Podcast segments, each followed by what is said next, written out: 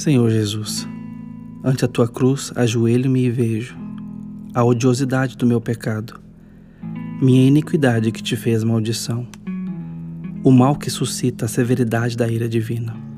Mostra-me a enormidade da minha culpa por meio da coroa de espinhos, das mãos e pés perfurados, do corpo moído, dos brados agonizantes. Teu sangue é o sangue do Deus encarnado, com infinita dignidade, com valor além de toda compreensão. Infinito tem de ser o mal e a culpa que exigem tal preço. O pecado é minha doença, meu monstro, meu inimigo, minha víbora.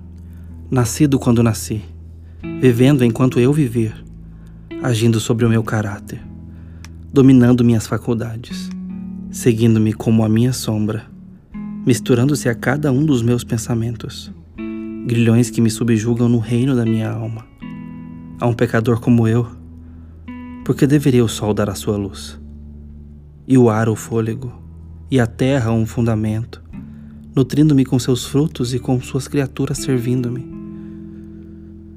Todavia, as tuas misericórdias me cobrem. Teu coração se apressa em meu socorro. Teu amor suporta a minha maldição.